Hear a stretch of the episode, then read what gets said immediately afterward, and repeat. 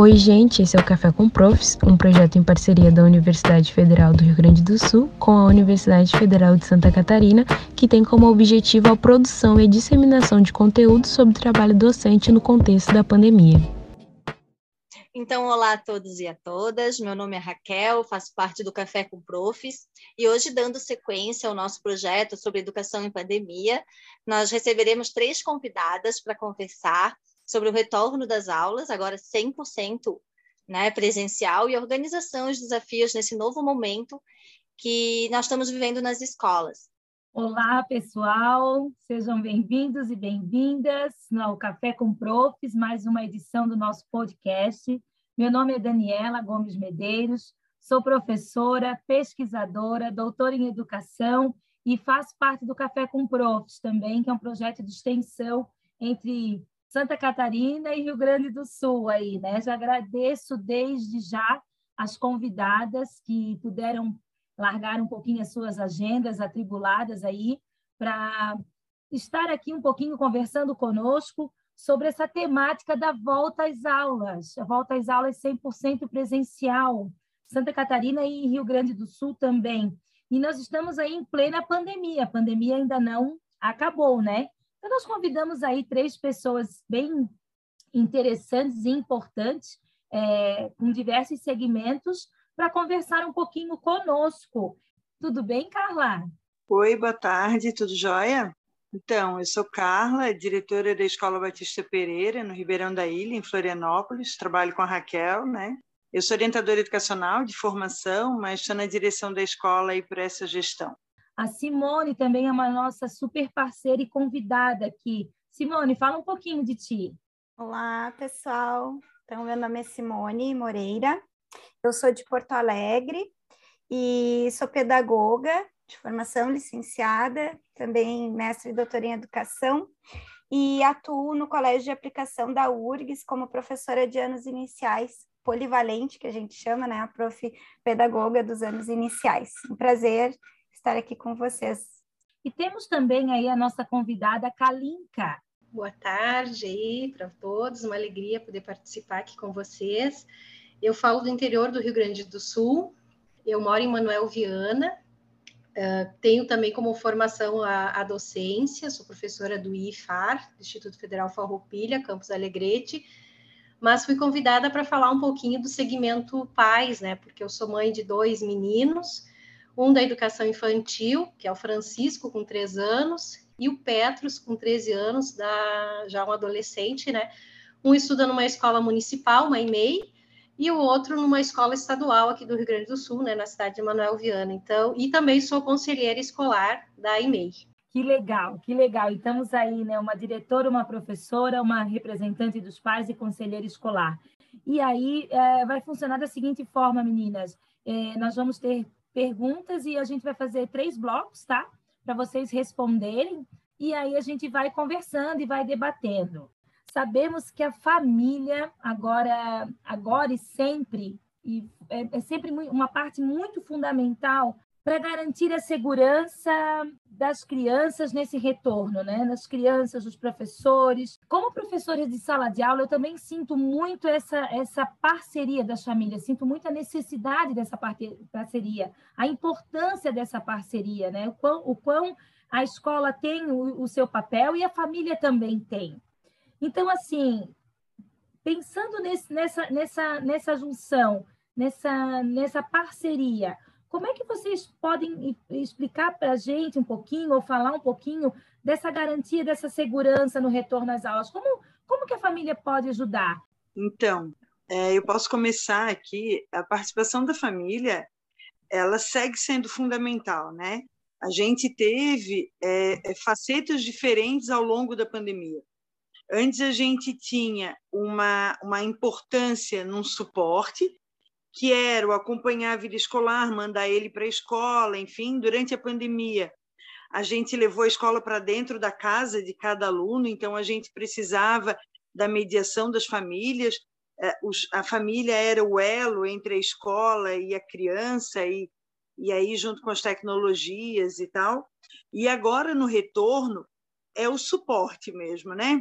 É o suporte material, então a gente fala aí é, da, da, das máscaras, dos equipamentos de segurança, mas a gente fala também da orientação em casa, porque a gente percebe claramente a criança que volta nesse período de pandemia, acreditando na importância de se cuidar, acreditando naquilo que a gente fala, acreditando na ciência, como a gente bateu tanto pé durante a pandemia, ela tem uma postura completamente diferente da criança cujos pais não acreditam na importância da máscara, duvidam da vacinação, acham que tudo é besteira. Então, a gente fica, é, eu não vou dizer refém, mas algumas vezes vendido nessa situação, né? Em que a gente precisa fazer esse convencimento, não só da criança, mas também da família, da importância dos cuidados. E a gente viu isso agora nesse retorno. No ano passado, quando nós tínhamos um trabalho que era híbrido, lá na escola nós permanecemos até dezembro com uma semana presencial e uma remota, sem nenhum caso de contaminação. Fechamos o ano ali sem nenhum caso positivo na escola. Esse ano, em 15 dias, nós já tivemos 12 ou 13 casos positivos e positivos e três turmas fechadas. Porque a gente tem agora eles todos os dias na escola, um número maior de alunos frequentando a escola, mas também temos uma situação externa à escola que também está mais, mais latente, enfim, que é a dúvida da importância da máscara, a dúvida da validade da vacinação, e isso reflete, né? A escola está inserida aí nessa, nessa discussão e, e, e, e respingam todas essas, essas dúvidas, todas essas resistências, elas respingam diretamente no trabalho em sala de aula. A gente está vivendo isso aqui em Florianópolis. Quinta-feira saiu um decreto liberando o uso de máscaras até os 12 anos. É, veio depois, no dia seguinte, uma portaria liberando, porém recomendando o uso. É, e a, a prefeitura vai agora, amanhã à tarde, nós temos uma reunião com a diretora da Vigilância Sanitária para conversar sobre as implicações e as dúvidas dentro da sala de aula mas a gente sabe que a maioria das prefeituras vai seguir a orientação e o decreto do Estado. Junto com essa flexibilização, vem aquela uma, uma, uma um grupo de pais, né, uma onda que, que foram os pais que motivaram esse decreto, que ainda é, chamam a máscara de mordaça e de tudo que vem junto, é, negando a importância e é, o cuidado, né? a necessidade do cuidado e da proteção e de fazer da escola um espaço mais seguro. Também vem a dificuldade de entender que quanto menos protegidos nós estamos, mais dias sem aulas nós teremos, por conta das dispensas para isolamento cada vez que a gente tiver um caso positivo ou suspeito. Então, é, a família ela é diretamente ligada, né? ela, ela reflete o tempo inteiro no trabalho dentro da sala de aula. Isso é fato. A gente vive isso todos os dias. Talvez mais até agora do que no período pré-pandemia. Ah, quando a Carla fala de suporte, que a família é o suporte no retorno, eu venho com a. Eu estou pensando aqui no quanto a comunicação também é importante, a comunicação clara, efetiva. A gente agora é, anda é, em meio a, a, Raquel, a Carla falou muito da, da, da, da ciência, né, Carla? Do quanto é importante, o quanto vocês falavam da ciência no, no contexto pandêmico, de acreditar na ciência. E aí a Carla coloca ali o quanto a dúvida da família respinga na escola. Então, como é importante essa comunicação clara, essa informação correta, como isso é importante para o trabalho da escola. É isso, né, Carla?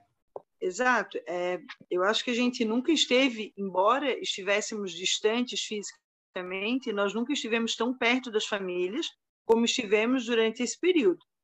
Uma comunicação direta, né? Nós temos, é, tanto eu quanto a Raquel, nós temos praticamente os 800 alunos com contato direto pelo WhatsApp. São, na escola são 880 alunos hoje um contato direto pelo WhatsApp com as famílias, e, e muitos deles um contato direto e diário. É, e, e, aí a gente voltou para o atendimento presencial, mas o atendimento remoto continua. Né? Enquanto a gente estava aqui esperando, eu estava ainda respondendo famílias, o tempo inteiro aparecendo notificação. Mas, ainda assim, é, a gente trouxe eles mais para perto, a gente acho que a gente conseguiu derrubar algumas barreiras que era da importância da, da escola enquanto instituição, do trabalho escolar. Quantas vezes a gente ouviu ao longo desses anos os pais dizerem: eu não sou professora, eu não sou professor, eu não sei ensinar. Então, aquela dúvida que existia da importância do papel do professor, para algumas famílias, em muitos casos, isso eu penso que se resolveu. Agora, surgem outras questões que a gente precisa superar. Isso. E eu não tenho dúvida que é uma comunicação clara, uhum. honesta, transparente com as famílias é a nossa única saída, sabe? A gente não tem outro instrumento para lutar contra o que está aí se não for com uma comunicação clara e trazer essas famílias para junto. No confronto, a gente vai perder. Joia, Carla, joia. E as nossas outras convidadas, a Simone e a Kalinka, o que, que tem a nos dizer? Eu estava aqui ouvindo a, a Carla né, e pensando né, o quanto, uh, como mãe, né, eu, eu sinto essa necessidade, né, Carla, de que a escola esteja mais próxima, de que exista essa comunicação. Uh, há muita diferença né, nas duas faixas etárias que eu tenho filhos, né, que é a educação infantil e os anos finais. Né? Então, na educação infantil, a gente tem, acaba tendo uma comunicação direta, acaba tendo a, a professora manda feedbacks com, com, muita, quase todo dia, né? A escola tem, está tendo muitos cuidados, né? A escola, a EMEI, ali, que, que o meu menino uh, frequenta, e, e, a gente acaba, né, por acreditar na ciência também, né, fazendo com que os nossos filhos usem máscara, façam os protocolos do álcool gel, a, a escola no tempo da pandemia mais aguçada, né, uh, tinha protocolos muito, muito severos, assim, e a gente entendia isso e, e percebia, né, que a maioria dos pais conseguia seguir isso, né? Então, acho que a, a nossa contribuição como, como, família é também tentar se aproximar da escola mais, né? Uh, e também uh, dar essa contribuição aos nossos filhos, né? Uh, porque, como vocês disseram, a pandemia não terminou. Se a gente não acreditar na ciência, em que vamos acreditar? Então, a necessidade né, de que os pais e a escola tenham uma linguagem próxima, né, de que acreditem naquilo que é o óbvio, né, e que não não há, não fiquem negando, né, aquilo que, que a gente viu, né, todas as mortes, enfim, toda toda a tragédia que foi. Já na escola de, de, de, anos finais, a gente acaba não tendo aquela, os pais acabam não tendo a mesma participação, né? falo por mim, né, e sei que é um pouco assim, né, do que na, na escola de educação infantil. Então, acaba que fica um pouco mais distante. Mas aí, a postura dos adolescentes, é, eu fico muito feliz, né, de, de ver a postura que o meu filho, ele sai de casa com máscara. Às vezes eu digo, filho, né, tu vai colocar, não, já vou colocar minha máscara, sabe? Então, assim, uh, uh, eles, eles, eles entendem, né? O pequenininho com três anos vai, vai de máscara, fica de máscara, eu acho isso coisa mais lindinha, né, de ver eles assim como eles têm essa consciência, né, como a educação, como o espaço da escola, junto quando há um trabalho com a família, como os frutos são positivos, né. Então, uh, fiquei ouvindo, né, Carla, e pensando em tudo isso que a gente viveu, né, e o quanto realmente a gente precisa, né, que a escola esteja uh, próxima a nós, né. Nós tivemos o início do ano letivo aqui, a escola nos chamou, fez uma reunião, passou todas as explicações, assim, foi uma reunião com distanciamento, todo mundo com máscara, como manda o figurino, né? Mas foi muito importante esse, esse chamamento, né? Chamar a gente para a escola, porque às vezes a gente diz assim, né? Ah, os pais não vão, ah, os pais não querem ir. Cara, se a gente, se a gente for chamado, vai ter quem não vai, mas vai ter muitos pais e muitas mães que vão sim. Então, acho que a escola não pode desistir dos pais. A escola tem que apostar, tem que acreditar nos pais, né? E uma gestão democrática precisa isso, né? Essa desculpa de que os pais não vão. Eu fico esperando que me chamem, eu fico esperando para a reunião. Amanhã tem reunião na escola à tarde, eu vou fazer das tripas coração, eu vou organizar, já organizei meu trabalho para ir, porque eu acho super importante, né? Então, que bom que a gente vê que tem escolas, que tem gestões que também se preocupam com isso, né? Com essa, com essa comunicação, né? Que eu acho que é o princípio básico, né? Pelo menos penso assim. Eu vou só fazer eco, né? O que a Carla e a Kalinka já, já disseram, assim, não... É, eu, coloquei, assim, pensando né, nessa questão de, de como as, as famílias podem contribuir para a segurança, né? A primeira questão é seguindo os protocolos sanitários, né? A gente vive, não adianta eu sozinha seguir os protocolos sanitários, né? Essa é a característica principal de, de, de uma doença como essa, né? Então, uh, quem protege a si protege aos outros. Então, né, essa questão é, é a principal, incentivando as crianças, retomando a importância de seguir esses protocolos, né? E, e, a segunda questão que eu acho muito importante é fortalecer essa parceria com a escola, no sentido de confiar na escola que escolheu para o seu filho, né, para sua filha. Então, uh, buscar saber, buscar se informar, né, também o movimento da escola, concordo com a Kalinka, né, de chamamento, mas também da família de dizer, bom, estou nessa escola e vou assumir junto, né, uh, confiar no trabalho que é feito nessa escola. Então, e agora, na pergunta do segundo bloco, a gente sabe que esse ano ele, ele não vai ser igual ao 2021 e também 2000, não vai ser igual ao 2020, né? A gente está vivendo um terceiro ano na educação diferente, cada um com as suas características e as necessidades do momento. E a gente sabe que esses dois, né, esses dois anos né, de, de pandemia, eles, eles trouxeram alguns prejuízos, e aí a gente não fala só na, na questão da, da, aprendizagem, mas também da saúde emocional e da saúde né, é, mental das crianças, dos adolescentes e até dos adultos também. E, e pensando né, nesses novos, novos desafios que a gente tem para 2022 e, e, pensando nos professores, então quais seriam para vocês os desafios que os professores terão a partir desse novo conte contexto é, imposto pela pandemia nesse ano de 2022? Posso começar? uh, eu pensei que são muitos, né? São muitos, muitos desafios, né? Uh, a gente passou por ca cada ano reinventando a docência de, de um jeito diferente, né? Uh, de acordo com, com cada tempo da pandemia, com a, a disponibilidade que se tinha tecnológica, enfim, né? Foram cada ano reinventando a docência. E 2022 eu não vejo como diferente. Né? Acho que vai ser diferente, mas também de reinvenção da docência. Uh, alguns aspectos assim que eu acho bastante importantes da gente falar em relação aos desafios.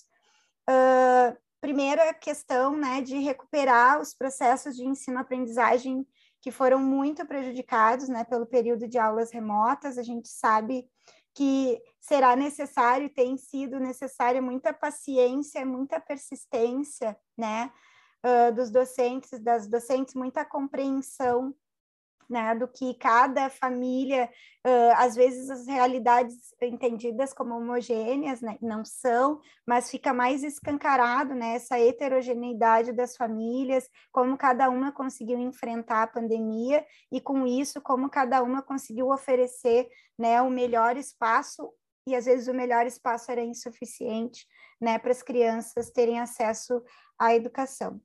Outra questão que eu acho muito importante, um grande desafio como sociedade, não apenas para a escola, mas né, também lidar com as consequências das desigualdades sociais, econômicas e, e, portanto, educacionais, né, que foram e continuam sendo alargadas durante eh, esse período de pandemia, né, situações seríssimas, uh, esse desnivelamento né, generalizado, essa questão das redes, a diferenciação entre as redes pública e privada e entre as redes públicas também, né, um grande descompasso. Uh, outra questão também lidar com a saúde mental né, dos professores, das famílias, das crianças, dos estudantes de todas as idades, com o luto, né, um luto uh, individual, mas também coletivo, um luto societário que vem sendo negado, né, a vivência desse luto pelo negacionismo. E, e, é importante, né? A gente sabe que é importante dar-se conta e, e, e, fazer esse processo né, de memória, de conscientização do que se tem vivido, inclusive para que não se repita, né? O que, uh, o que já aconteceu. Então, acho muito importante, assim, que a escola também leve uh, adiante né, essa questão da saúde mental e da vivência do luto uh, societário, né? E, e que tem relação com isso também a questão de é, não fingir que nada aconteceu. Né? Agora a gente vai correr para o abraço porque a gente está 100% presencial. Né? Não, aconteceu, continua acontecendo, né? Em menor escala, a gente precisa continuar se protegendo, houve muita perda, também houve muita vitória da vida, da reinvenção, da criatividade, e a gente precisa uh, deixar isso muito explícito, né? não ignorar e fazer de conta que voltamos a 2019, né? Uh, não estamos em 2019, é, é sim um, um, tempo diferente. Então, acho que, que isso é um, um grande desafio, a gente tende a, a, a né, deixar embaixo do tapete algo desagradável mas lidar com isso pode nos fazer crescer, né? Como pessoas, como sociedade, enfim, como escola. As meninas, quem quiser. Eu acho que é, eu realmente acredito que a gente não volte para onde a gente estava, sabe? E eu pelo menos espero que a gente não volte para onde a gente estava, porque né, a pandemia trouxe para dentro da escola é, a, a vida dos alunos, quando a gente abre os olhos para olhar para ela. Né? Então, as necessidades, as fragilidades, as desigualdades, elas é, vieram escancaradas de todas as formas agora, e a gente precisa reinventar também esses processos pedagógicos, esses tempos pedagógicos. E, e eu acredito que esse seja, talvez essa seja a nossa maior dificuldade, a de perceber que talvez a gente não dê conta de ensinar tudo aquilo que a gente precisava, mas que a gente precisa fazer o que for possível fazer com qualidade, olhando para esse aluno, tentando entender que lutas ele lutou durante o tempo da pandemia, que batalhas ele precisou travar para seguir vivo. A gente não sabe o que aconteceu em cada família, que dores doeu em cada dores doeram em cada um. Então, olhar para esses alunos com mais sensibilidade, perceber as trajetórias que eles percorreram e redimensionar o trabalho. Aquilo que de fato é importante, que a gente precisa rever, porque existem conceitos ali que a gente vai precisar retomar daquilo que passou, e a gente precisa é, organizar esses tempos, esses espaços, porque a gente vai levar muito tempo ainda. Né? Não vai ser em 2022 que a gente vai resolver isso, acho ainda que não vai ser em 2023, vão ficar espaços aí para a gente ir curando ao longo do tempo, e, é, e eu espero que ao longo desse tempo a gente consiga rever o trabalho pedagógico também. Né? Aquilo que de fato é importante a gente trabalhar, aquilo que a gente pode reorganizar, aquilo que a gente pode olhar de uma outra forma. Então, é, os desafios eles são muitos, muitos. Mas o primeiro de todos, eu não tenho dúvida que é o do acolhimento. Acolhimento das histórias que chegam, acolhimento das dores que chegam junto, acolhimento do colega docente, do aluno que vem, da família que vem junto. São muitas muitas dores e muitos sentimentos que a gente precisa colher para a partir daí construir um trabalho pedagógico, uma aprendizagem. Sem isso, eu não, não acredito que a gente tenha muito sucesso, não. Alinka? Eu estava aqui aguardando e ouvindo. Eu, eu vejo que não somos mais os mesmos. Ninguém aqui é a, a, mesma pessoa uh, que foi, que era em 2019. E seja professor, seja pai, seja aluno, isso tem que ser considerado e esse é um grande desafio. É, uh, o que vivemos, o que passamos, né, mostrou muitas coisas, né? Seja e a escola principalmente eu vejo que a escola ela foi muito afetada né ela foi o segmento docente foi muito afetado. Muitos professores adoeceram muitos professores ainda não se recuperaram né. Tá muito difícil essa profissão nesse período né tem sido muito difícil. E uh, como mãe o que que eu esperaria né dos professores dos meus filhos? Uh, um pouco isso que a Carla falou desse acolhimento dessa não negação do que passou porque eu acho que não dá para chegar e, e, vou usar uma palavra que a gente usa aqui no sul, tracar-lhe conteúdo, né? que é uma palavra que uh, eu acho que tem que olhar todo um contexto, né? Então, uh, as crianças, uh, nos, os adolescentes, eles estão com medo uns dos outros, porque é uma fase própria da idade, mas eles ficaram trancados, eles não tiveram socialização. Então, como a escola vai pensar esse acolhimento? Como a escola vai olhar para para essas crianças que não tiveram interação, não tiveram socialização, não tiveram comunicação com outros e que agora a gente volta. Isso, isso é muito importante, né? O diálogo, a comunicação, a, a empatia, né? esse, esse retorno, né, que, que é importante o, o, cognitivo, o aprendizado, com certeza que ele é muito importante, mas a inteligência emocional, ela, ela tem que ser colocada junto com isso, eu vejo. Então, como mãe, eu espero que, que, que haja esse, esse olhar também, né, para esse sujeito. Eu acho que a humanização acima de tudo, né, a escola como um lugar de conhecimento, mas um lugar que humaniza, né.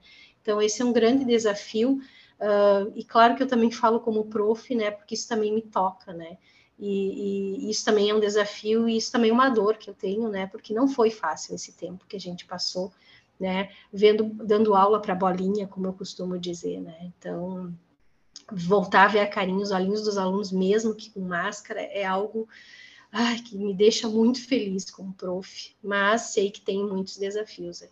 Nós Sim, tivemos... né? Acho que os desafios vão ser muitos, como a Carla, já passa a palavra, Carla. Como Sim. a Carla colocou, né? Não, é, não são desafios só para 2022, mas eles vão para 2023, 2024.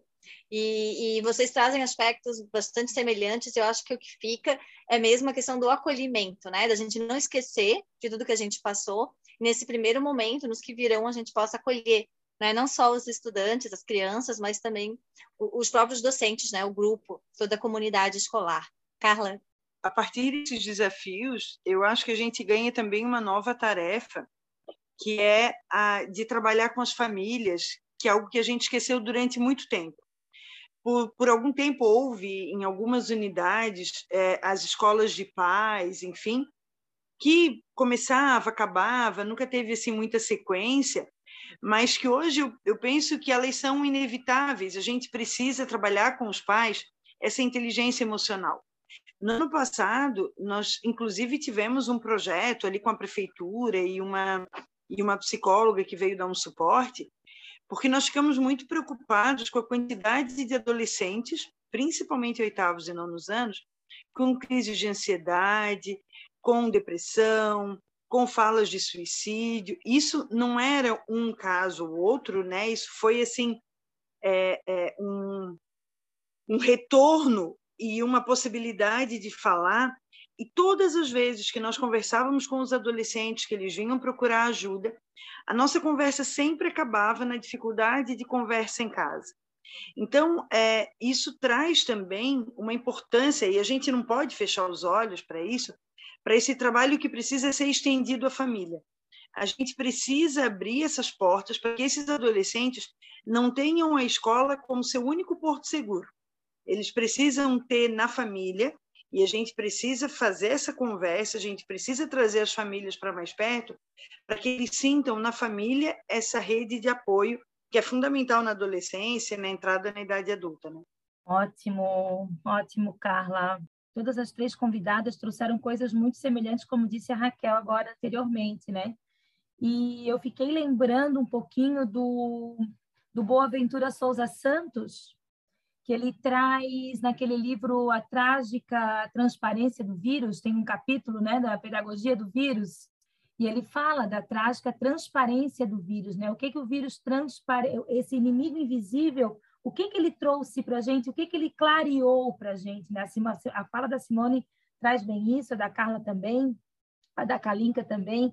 Então, a, a claridade pandêmica né, trouxe aparições, aparições que se materializaram. Se materializaram, a gente pode ver, né?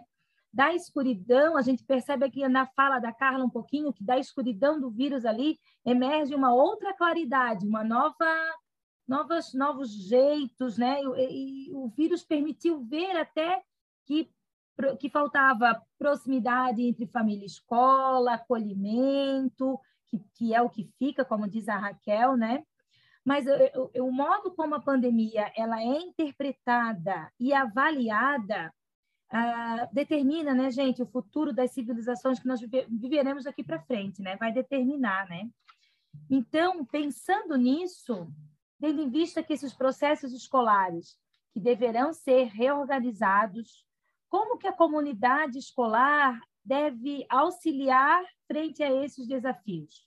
Pensando numa comunidade, pensando numa num macro assim, do que de tudo que vocês falaram, né? Do que que vai aparecer, é, do que que trouxe à tona. Então, tendo em vista todos esses processos escolares que foram reorganizados, alguém trouxe essa fala, né? 2019 foi um ano, 2020 foi outro, 2021 outro. Então, tudo sendo reorganizado, reorganizado mesmo como se fosse, né? Mas como a comunidade escolar pode auxiliar frente a esses novos desafios, então, que o vírus, o nosso inimigo invisível, trouxe, né? É, e como teria como consequência e o que está emergindo aí nessa nova claridade? Já que a pergunta é comunidade escolar, vou começar então aqui. Uh, eu acho que penso que uh, a, o segmento pais ou responsáveis, né, percebeu o quanto a escola é importante nesse período. Foi muito difícil ficar com os filhos em casa uh, e isso mostra o quanto a escola tem uma função social, né, que é insubstituível. Então, como pais, eu vejo que uh, além do apoio à escola, além dessa desse reconhecimento, eu acho que a gente tem que participar mais. E, e eu sinto essa necessidade, como disse, eu acho que é uma necessidade de, duas é, de duas vias, né? Tanto ser chamado, mas como também estar mais a, a, a, a dispor da escola. E, e, principalmente, eu acho que foi falado no início, é, nós temos que acreditar na ciência, né? A escola é a ciência, né? E se um monte de gente que estudou para caramba por muitos anos está dizendo que é este o caminho, né? Eu acho que a comunidade tem que também conseguir enxergar isso e apoiar isso, né? Para que a gente possa, então, seguir em frente e derrotar esse vírus e, e realmente se tornar seres humanos um pouco melhores, né? Que tá difícil, né? A gente enxergar esse contexto, né? porque aí uma pandemia e agora já a gente vê outro, outro movimento uh, mundial difícil né, acontecendo, então a gente precisa acreditar naquilo que, que a escola fala, né, que são as pessoas que, que produzem esse conhecimento. Eu acho que se a, se a comunidade escolar conseguir se aproximar mais, e gostei muito da fala da Simone quando ela disse que a gente tem que confiar na escola que está os nossos filhos, e é verdade até para ter o coração tranquilo, a gente tem que dar esse voto de confiança, a gente tem que confiar, né? Gostei muito dessa, dessa passagem aí, Simone. Posso continuar? É, eu, eu, eu também, como mãe, também sou mãe de uma pequena, está na educação infantil também. Veja, eu escolho a escola, escolhi a escola, né, para minha filha, pensando onde eu confiaria de deixá-la, né, também, então, de acreditar também nesse, no trabalho da instituição. Mas, enfim, sobre a questão da, da, comunidade, né, esses processos que vão precisar ser reorganizados, uh, como que a comunidade pode auxiliar, eu, de novo, penso no, no, nos protocolos sanitários, né, essa é uma questão primordial, né, não é só de crença, né, não é que se transformou essa conversa num nível que, que não deveria existir essa conversa, né, Uh, mas assim todos precisam seguir os protocolos sanitários e é bem difícil para todos. Não é simples para ninguém, né? Quem está lá com a máscara sempre, né? O filho da Kalinka que já sai de casa de máscara, né? Está consciente do que precisa fazer. Isso também não é simples, né? Então todo mundo está fazendo seu esforço e, e a gente precisa seguir os protocolos combinados no coletivo, né? Uh, orientados, obviamente, né, por estudos, enfim.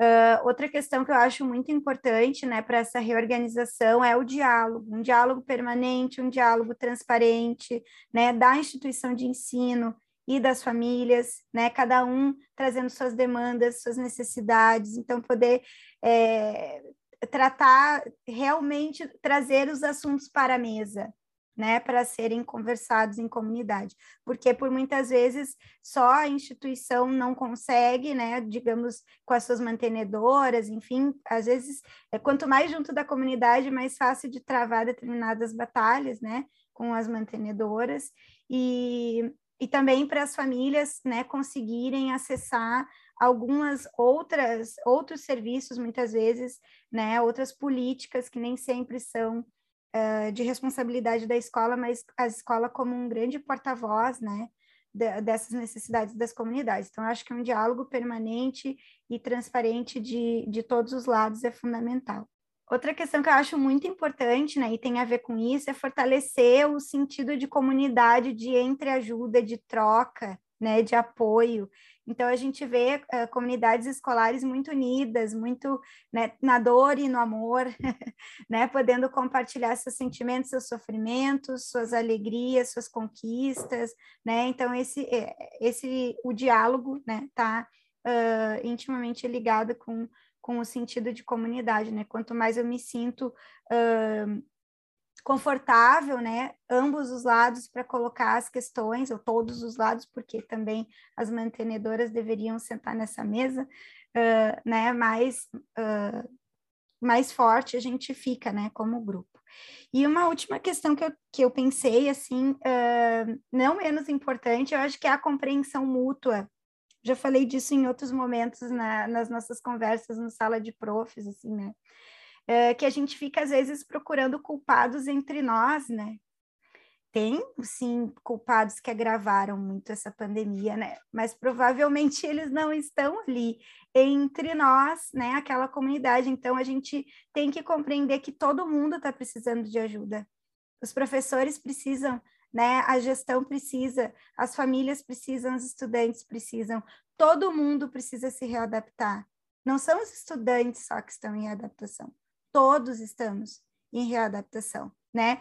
Todos nós precisamos resgatar sentimentos, vivências, espaços que a gente perdeu, né? Que nos foi negado ou que a gente precisou se, se ausentar, deixar de, de, de ocupar nesse período em prol do bem de todos, né? Então, conseguir olhar para o outro é, sem ser, ah, a escola está desse jeito porque a família né? Ah, não, porque a escola está desse jeito porque os professores, ah, porque a gestão, todo mundo, né, tá junto nesse barco. Então, claro que em diferentes posições, com diferentes responsabilidades, né?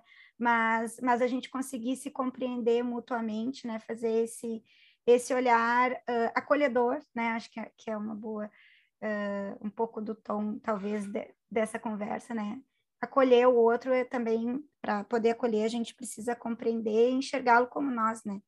Com relação à, à participação da comunidade, eu vejo que, que a gente só vai conseguir isso, uma participação de fato, é, com os princípios da gestão democrática, né? E aí entra a participação, a autonomia. É, a gente precisa trazer essa comunidade para participar das decisões, para que eles se sintam parte do que está acontecendo. Mas para isso a gente também precisa que os órgãos mantenedores, né, sejam eles municipais, estaduais ou federais, é, que eles façam a sua parte, para que a gente não fique rendido ou vendido nessa comunidade sem ter as condições mínimas, sejam elas materiais, humanas, enfim, é, para oferecer a segurança que aquela unidade necessita. Então, a gente precisa é, de uma comunidade próxima, com uma comunicação clara, tendo acesso a todas as instruções e todas as normativas, enfim, né, que, que não são poucas, para que a partir daí a gente possa também juntos cobrar dessas mantenedoras aquilo que é o papel deles. Porque é fato que quando a escola cobra né, a máscara ou qualquer coisa que, que, enfim, esteja faltando na unidade, tem um peso. Mas quando as famílias estão conosco ajudando a cobrar, isso ganha um peso infinitamente maior. Mas eles só vão cobrar conosco quando eles souberem quais são as nossas necessidades e para isso eles precisam entender do dia a dia da escola, eles precisam entender das nossas, das nossas necessidades e acreditar no nosso trabalho. Isso se faz com participação. Né? A gente não consegue empurrar isso ela abaixo. A gente precisa construir isso trazendo a família para a escola. E trazer a família para a escola traz consigo uma outra responsabilidade, que é a de ter e de deixar claro qual é o papel de cada um nessa engrenagem porque é muito fácil que a gente confunda os papéis quando a gente fala de gestão democrática ou de participação. E não é, né? Não é todo mundo faz tudo, mas cada um tem clareza de qual é o seu trabalho, qual é a sua parte ali, e juntos a gente vai, cada um com a sua contribuição, construindo um trabalho que é de fato coletivo. Então, eu não vejo muito como a gente trazer a comunidade de fato para dentro da escola, né? e aí eu falo nessa participação, sem passar por uma gestão que seja democrática e, e sem uma, um entendimento é, e uma segurança, e aí isso exige também uma segurança pedagógica, que a gente possa defender os nossos processos de trabalho, com muita clareza da importância e, e da, do compromisso pedagógico que cada educador tem, mas para que a gente possa defender e deixar claro quais são os limites nessa relação e qual a importância da participação, seja das famílias, mas aí eu falo da comunidade educativa como um todo, né? O posto de saúde, os órgãos próximos e construir um trabalho que seja de fato comunitário ali, porque esse é o espaço da escola.